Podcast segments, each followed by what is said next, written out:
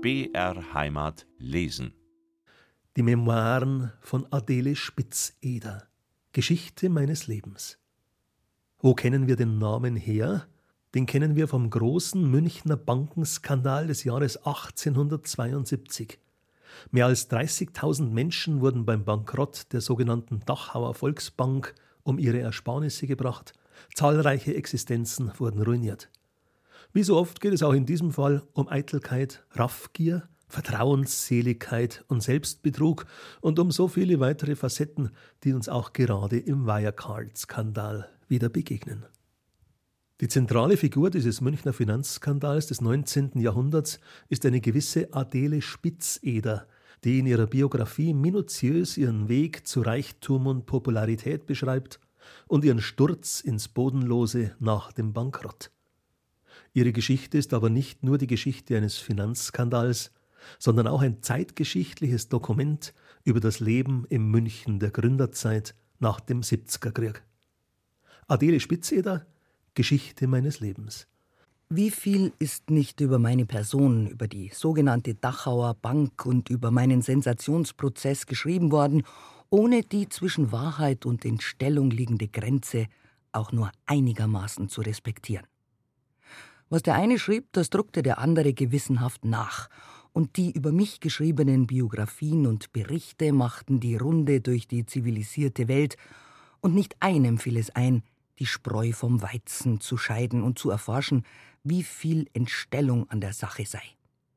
Geflissentlich suchte man mich als eine raffinierte Person hinzustellen, und die über mich in den illustrierten Journalien des In- und Auslandes gebrachten Bilder, welche mein Porträt darstellen sollten, waren so haarsträubend anzusehen, dass sie wirklich ganz und gar in den Rahmen der mir zugefügten Verleumdung und Erniedrigung hineinpassten.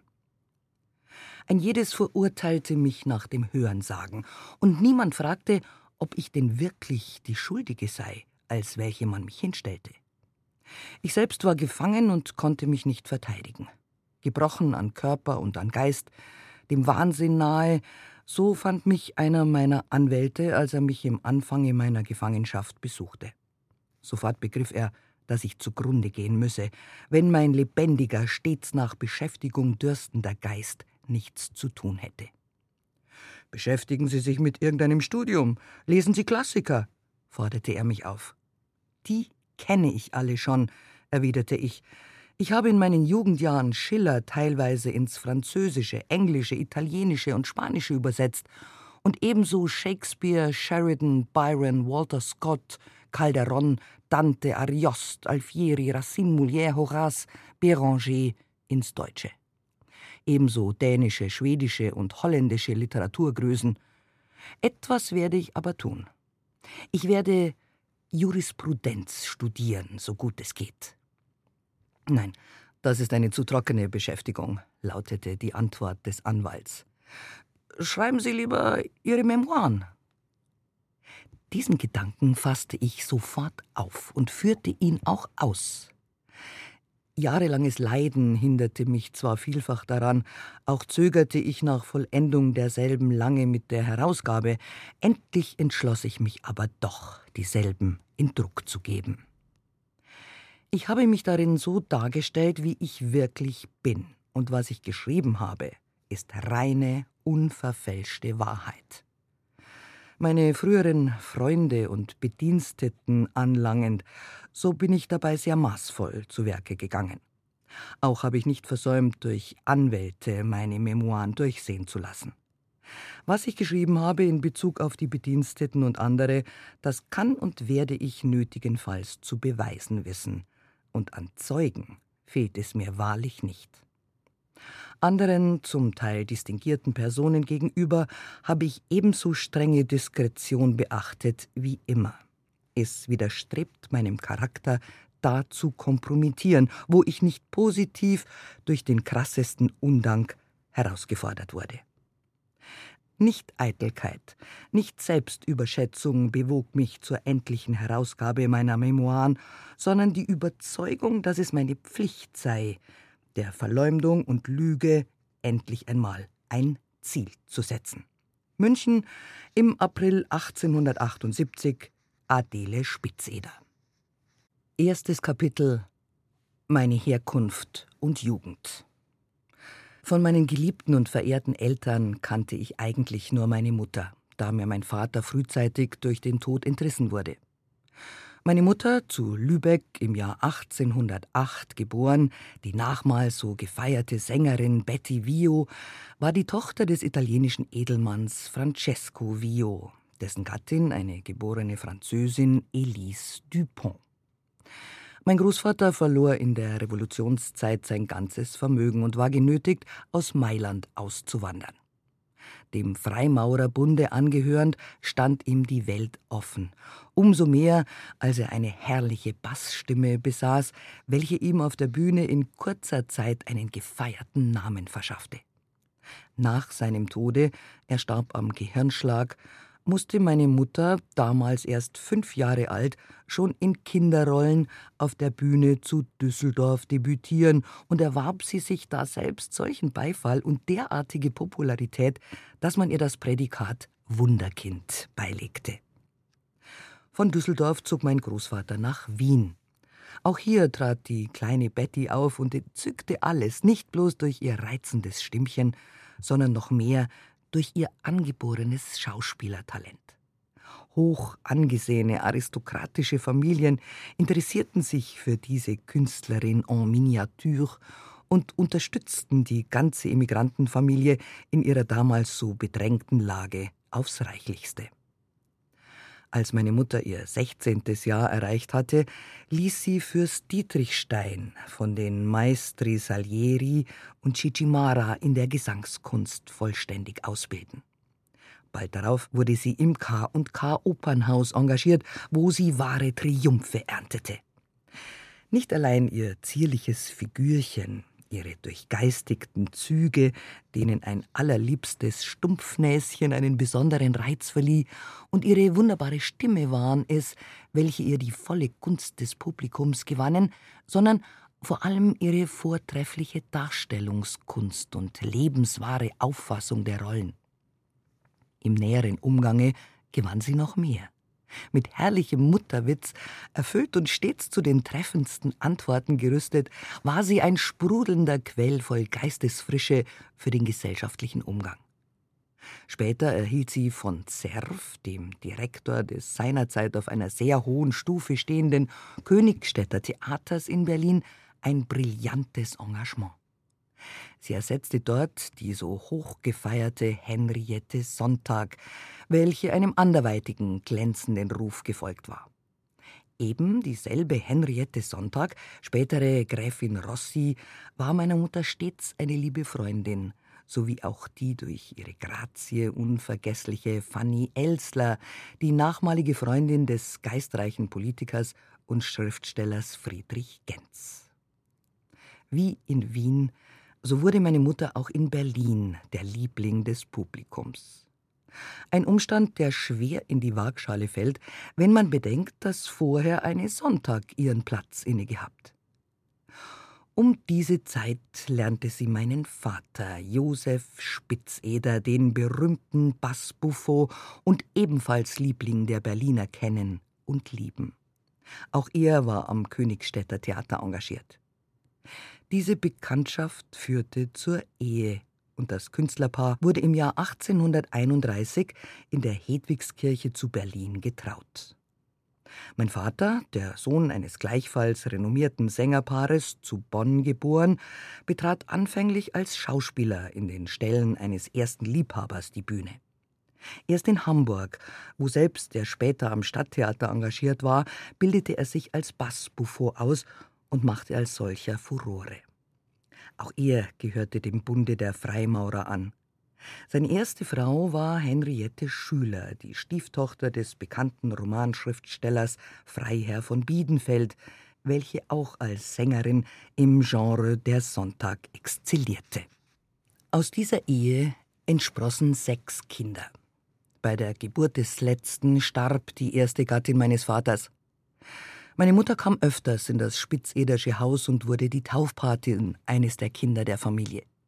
Sie fühlte sich vollständig zu Hause bei dem liebenswürdigen, gastfreundlichen Paare.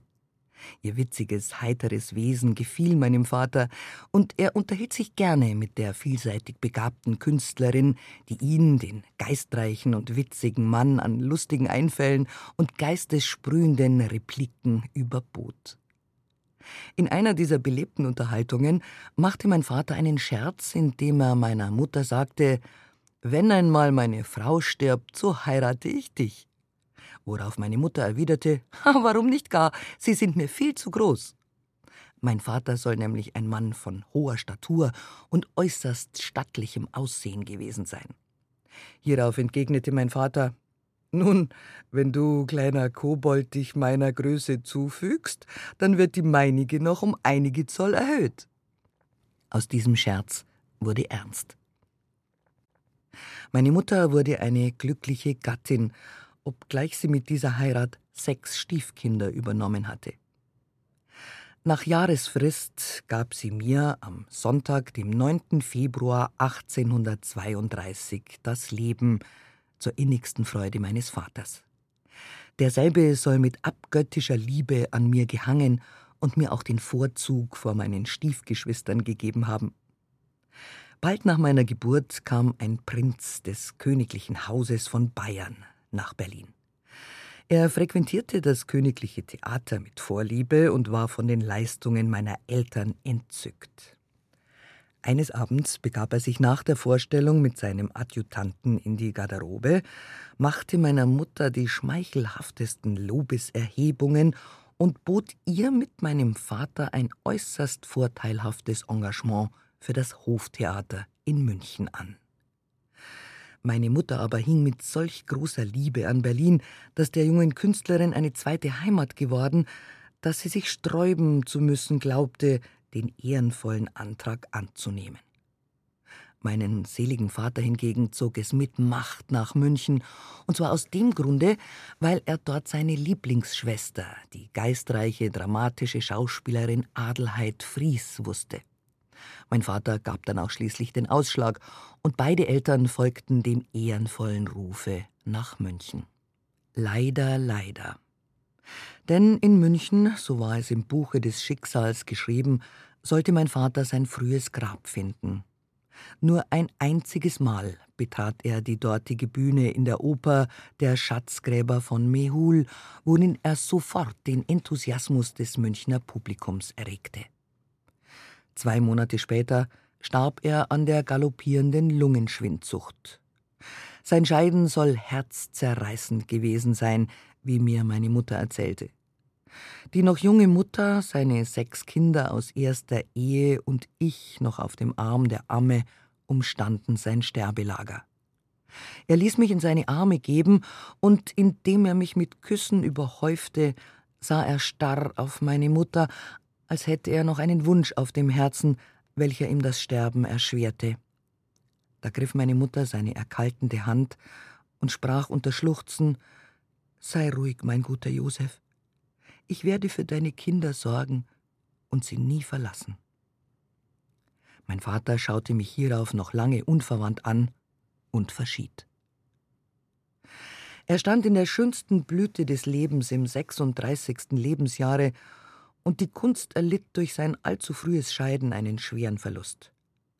Eine allgemeine Trauer ehrte den edlen Verblichenen, sein Leichenbegängnis war großartig. Tausende von Menschen begleiteten ihn zur letzten Ruhestätte, und Lorbeerkränze sowie zahllose Blumen schmückten seinen Sarg.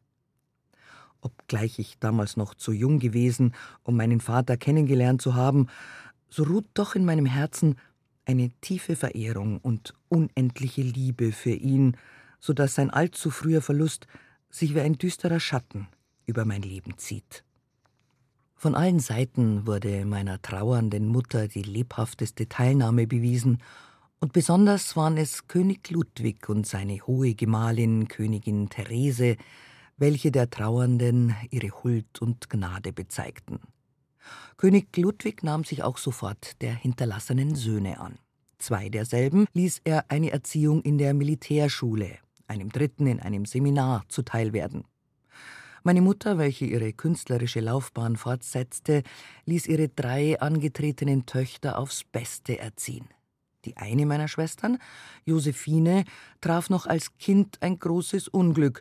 Bei einem Spaziergange, den sie in Begleitung ihrer Schwestern und der Gouvernante machte, stürzte in der Ludwigstraße an einem im Bau begriffenen Hause ein Brett auf sie herab. Sie erlitt dadurch an beiden Beinen einen Knochenbruch und ein unendlich langes Krankenlager war die Folge davon, so dass sie sich nur mehr mit gekrümmtem Rücken daraus erhob und infolgedessen auf die schönsten Hoffnungen des Lebens Verzicht leisten musste. Meine Halbschwester Caroline war eine hervorragende Schönheit und sie widmete sich als Sängerin der Bühne. Allein gänzlicher Mangel an Talent bot ihr, trotzdem ihr anfangs ihres berühmten Namens halber die vorteilhaftesten Anträge gemacht wurden, keine glänzende Zukunft.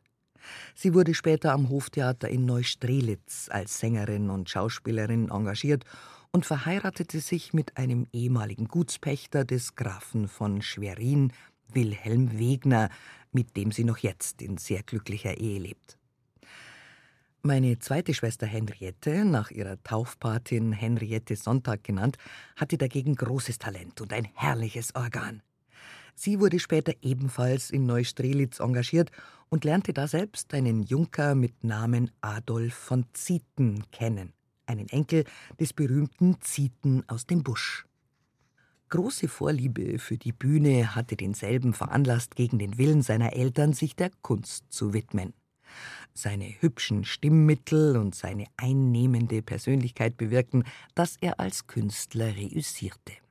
Er verlobte sich mit meiner Schwester in München, wo er die Zustimmung meiner Mutter einholte, und dann fasste das Paar den Entschluss, mit der Schwester Josephine nach Amerika überzusiedeln. Seit 1848 leben sie nun glücklich verheiratet in New York und auch Schwester Josephine wurde daselbst eine glückliche Gattin. Sie alle haben sich durch ihre vorzüglichen Talente eine gute Existenz gegründet.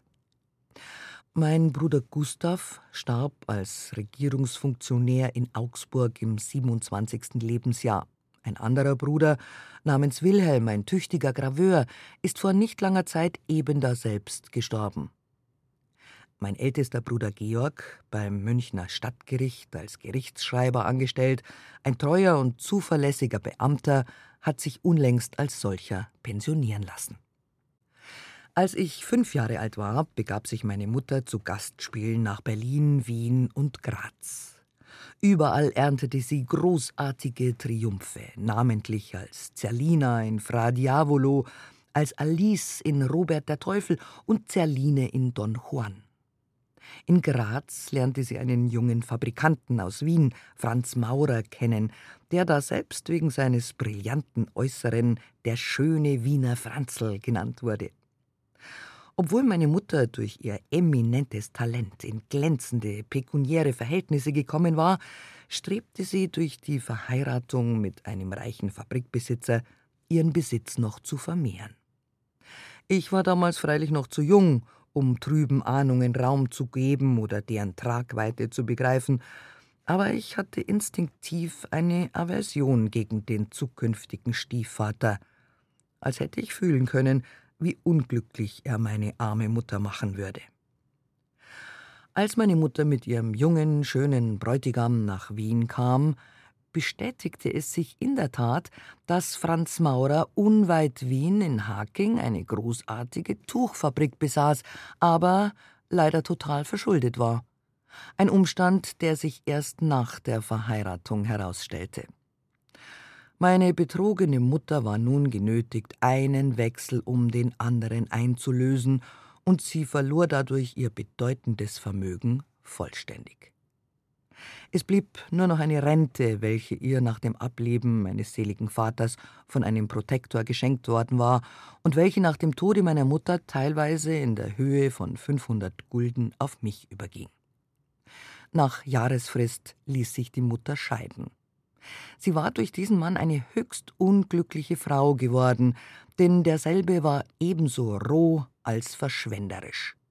Mich behandelte er gleichwohl mit großer Liebe, welche Liebe aber von mir nicht erwidert wurde. Ich hasste ihn sogar aus voller Seele, indem ich erkannte, wie unglücklich er meine Mutter gemacht hatte. Bald darauf wurde meine Mutter in Wien vom Theaterdirektor Karl an der Wieden ein Engagement angeboten mit sehr hoher Gage. Dieser edle Mann wurde ihr in der Folge ein wahrer Freund und war für mich väterlich besorgt. Mit acht Jahren gab mich meine Mutter in eines der ersten Institute Wiens. Ich wurde da selbst zwar mit Fürstinnen und Gräfinnen erzogen, lernte aber wenig oder gar nichts, weil mich die dortige Vorsteherin, Fräulein Schwitzer, gründlich verzog. Waren meine Erzieherinnen infolge meiner Trägheit gegen mich aufgebracht, so wusste ich durch die drolligsten Einfälle und Schmeicheleien bald ihren Unmut gegen mich zu entwaffnen. Meine Mutter nahm mich dann auch wieder aus dieser Anstalt und gab mich in das Ursulinerinnenkloster in der Johannesgasse, wo selbst ich ein Jahr in Pension verblieb. Auch dort wurde ich der Liebling der Oberin. Außer Einschmeicheln war es meine Gutmütigkeit, welche mir dort die Herzen gewann. Obgleich sich mein Charakter dabei schon frühzeitig als jähzornig, wild und im höchsten Grade leidenschaftlich erwies. Bevor mich meine Mutter in irgendeine Anstalt abgegeben, war ich ein unbändiges Mädchen gewesen, spielte am liebsten mit Buben und hasste jeden weiblichen Umgang.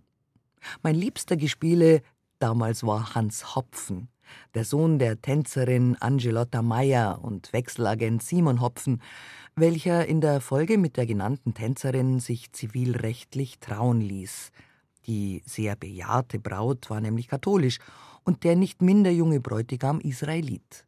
Hans Hopfen hat sich als Schriftsteller sehr ausgezeichnet.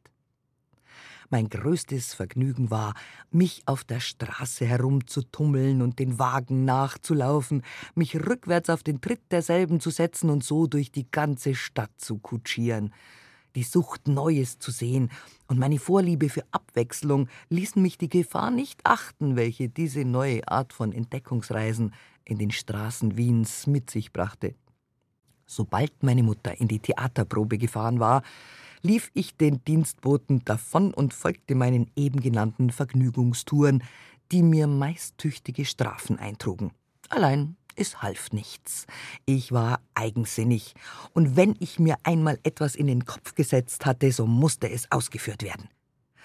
Schon damals besaß ich die Leidenschaft des Tabakrauchens, welches meine Mutter mir natürlich strengstens untersagte. Eines Tages, als meine Mutter in der Theaterprobe war, ließ ich mir von einem Müllerburschen eine Tabakspfeife geben und rauchte in der Mühle, da ich dort das Überraschen durch meine Mutter nicht fürchten zu müssen glaubte, rauchte so recht nach Herzenslust. Wir wohnten nämlich in der sogenannten Bärenmühle. Auf einmal hörte ich die Stimme meiner Mutter. Vor Schrecken kroch ich mit der Tabakspfeife schnell in eine Mehlkiste. Alle suchten und fanden mich nicht, da ich mich still wie ein Mäuschen in meinem sehr unbequemen Aufenthalt verhielt. Später, als alles still war, kroch ich aus der Kiste wieder heraus und lief von Mehl ganz bestäubt und schneeweiß geworden in den Hof, wo selbst mich die Mama in größter Angst suchte. Mein Erscheinen als Mehlsack entwaffnete denn auch ihren Unmut, und sie und die Müllersleute mussten über mein drolliges Aussehen herzlich lachen. Nun wurde ich eine Zeit lang der Eulenspiegel genannt. Geiz, Neid und Selbstsucht waren mir in den Tod zuwider. Ich bin ebenso eigensinnig, unstet und jähzornig geblieben, als ich freigebig, weichherzig und gutmütig zu sein mir bewusst bin. Die entgegengesetzten Charakteranlagen, die mir in meinem Leben sehr oft zum Nachteil geworden sind. Auch im Kloster lernte ich wenig in dem ich fortwährend kränkelte und meistens zu Bette liegen musste. Meine Mutter nahm mich bald nachher aus dieser Anstalt, die ich äußerst ungern verließ. Ich hatte es dort nämlich sehr gut gehabt. Und das Leben behagte mir da selbst, weil man sich frei und ungezwungen bewegen durfte und weder zur Heuchelei erzogen, noch der kindliche Sinn, wie es sonst in den meisten Klöstern der Fall ist, zur Frömmelei, zur Habsucht und zum Egoismus angehalten wurde. Ich wurde liebreich von den Schwestern und der Oberin behandelt und erfreute mich ganz besonders der Huld und Gnade der damaligen Kaiserin Mutter, unter deren Protektion das Kloster stand. Die Kaiserin war nämlich meiner Mutter sehr gewogen und ließ mich infolgedessen bei ihren Besuchen im Kloster häufig vor sich rufen. Da sich meine Mutter viel mit ihrem künstlerischen Wirken beschäftigen musste, so war ich, als ich das Kloster verlassen hatte, mir viel zu viel selbst überlassen führte ein freies, ungebundenes Leben, schwärmte für die Bühne und für Musik, die mich von jeher begeistert hatte, lernte aber nichts und konnte im Alter von beinahe zwölf Jahren kaum richtig lesen, geschweige korrekt schreiben. Die Schuld lag keineswegs an meiner Mutter, die keine Kosten scheute, mich gut erziehen zu lassen, sondern ich hatte selbst keine Lust zum Lernen und fortwährendes Kränkeln befreite mich auch von jeglichem Zwange in dieser Hinsicht. So war ich ein total verzogenes, eigensinniges und verweichlichtes Kind. Als ich das zwölfte Lebensjahr erreicht hatte, bekam ich eine unendliche Sehnsucht nach meinen Halbschwestern, welche sich zur Erziehung in München bei der Schwester meiner Mutter, der Gattin des Stallmeisters Lehfeld, befanden. Leider gab meine Mutter in mancher Hinsicht zu schnell meinem Willen nach und verließ auch jetzt infolge meines Drängens und Flehens die Bühne, um nach München überzusiedeln und dort für immer zu verweilen. Meine Tante hatte vier Knaben, mit denen ich zusammen erzogen wurde. Onkel Lefeld, zu gleicher Zeit mein Vormund, hatte mich damals sehr lieb wegen meines guten, treuherzigen Gemüts. Er ließ mich mit seinen Jungen turnen und fechten, was mir außerordentlich zusagte und mich auch körperlich rasch entwickelte. Nun war es aber doch höchste Zeit, etwas zu lernen, denn ich war bereits 16 Jahre alt und in allen Kenntnissen noch sehr zurück. Meine Mutter gab mich daher in das damals sehr berühmte Institut der Madame Tanche, nunmehr Neumeyersche Erziehungsanstalt. Dort wurde ich in der Tat sehr gut unterrichtet. Namentlich machte ich gute Fortschritte in der Literatur, Geographie und Weltgeschichte sowie auch, soweit das in Töchterinstituten möglich ist, in der Naturwissenschaft. Tüchtige Professoren waren meine Lehrer. Als ich diese vortreffliche Anstalt nach zwei Jahren verließ, bekam ich große Lust, mich in fremden Sprachen gehörig auszubilden. Sofort wurden die besten Lehrer ausfindig gemacht und ich lernte Englisch, Französisch, Italienisch, Spanisch, Dänisch und Holländisch, welche Sprachen ich nicht nur geläufig zu sprechen, sondern auch leicht und korrekt zu schreiben imstande bin. Außerdem beschäftigte ich mich vorzugsweise mit Musik und wurde durch den Unterricht des Herrn Professor Vökerer eine perfekte Klavierspielerin. Auch hatte ich zum Komponieren viel Anlage und glaube sie ohne Überhebung und Selbstschmeichelei heute noch zu besitzen. Trotz vielen Wissens blieb aber doch mein unsteter Sinn an nichts haften, weil er immer und immer wieder nur nach neuer Nahrung suchte. Von der Welt lebte ich zurückgezogen, weil ich nicht den geringsten Gefallen an öffentlichen Gesellschaften und Vergnügungen fand sondern lieber halbe Nächte dem Studium opferte. Ein Offiziersball, der erste, den ich mit 19 Jahren besuchte, eröffnete mir die sogenannte Welt. Ich wurde sofort eine leidenschaftliche Tänzerin, obgleich mir keiner der tanzenden Kavaliere entsprach. Meine Freundinnen sagten mir stets neckend: Nun, Adele, wie muss denn einer einmal ausschauen, der dir gefallen soll? Ich erwiderte darauf stets in vollem Ernste, dass ein Ideal, wie es mir vorschwebe, in der Wirklichkeit überhaupt gar nicht existiere. Dem ungeachtet, obgleich die Persönlichkeit nichts weniger als meinem Ideal entsprach, verliebte ich mich mit zwanzig Jahren in einen fremden Kaufmann. Meine Liebe aber war nur ein Strohfeuer, ebenso schnell erloschen als entzündet.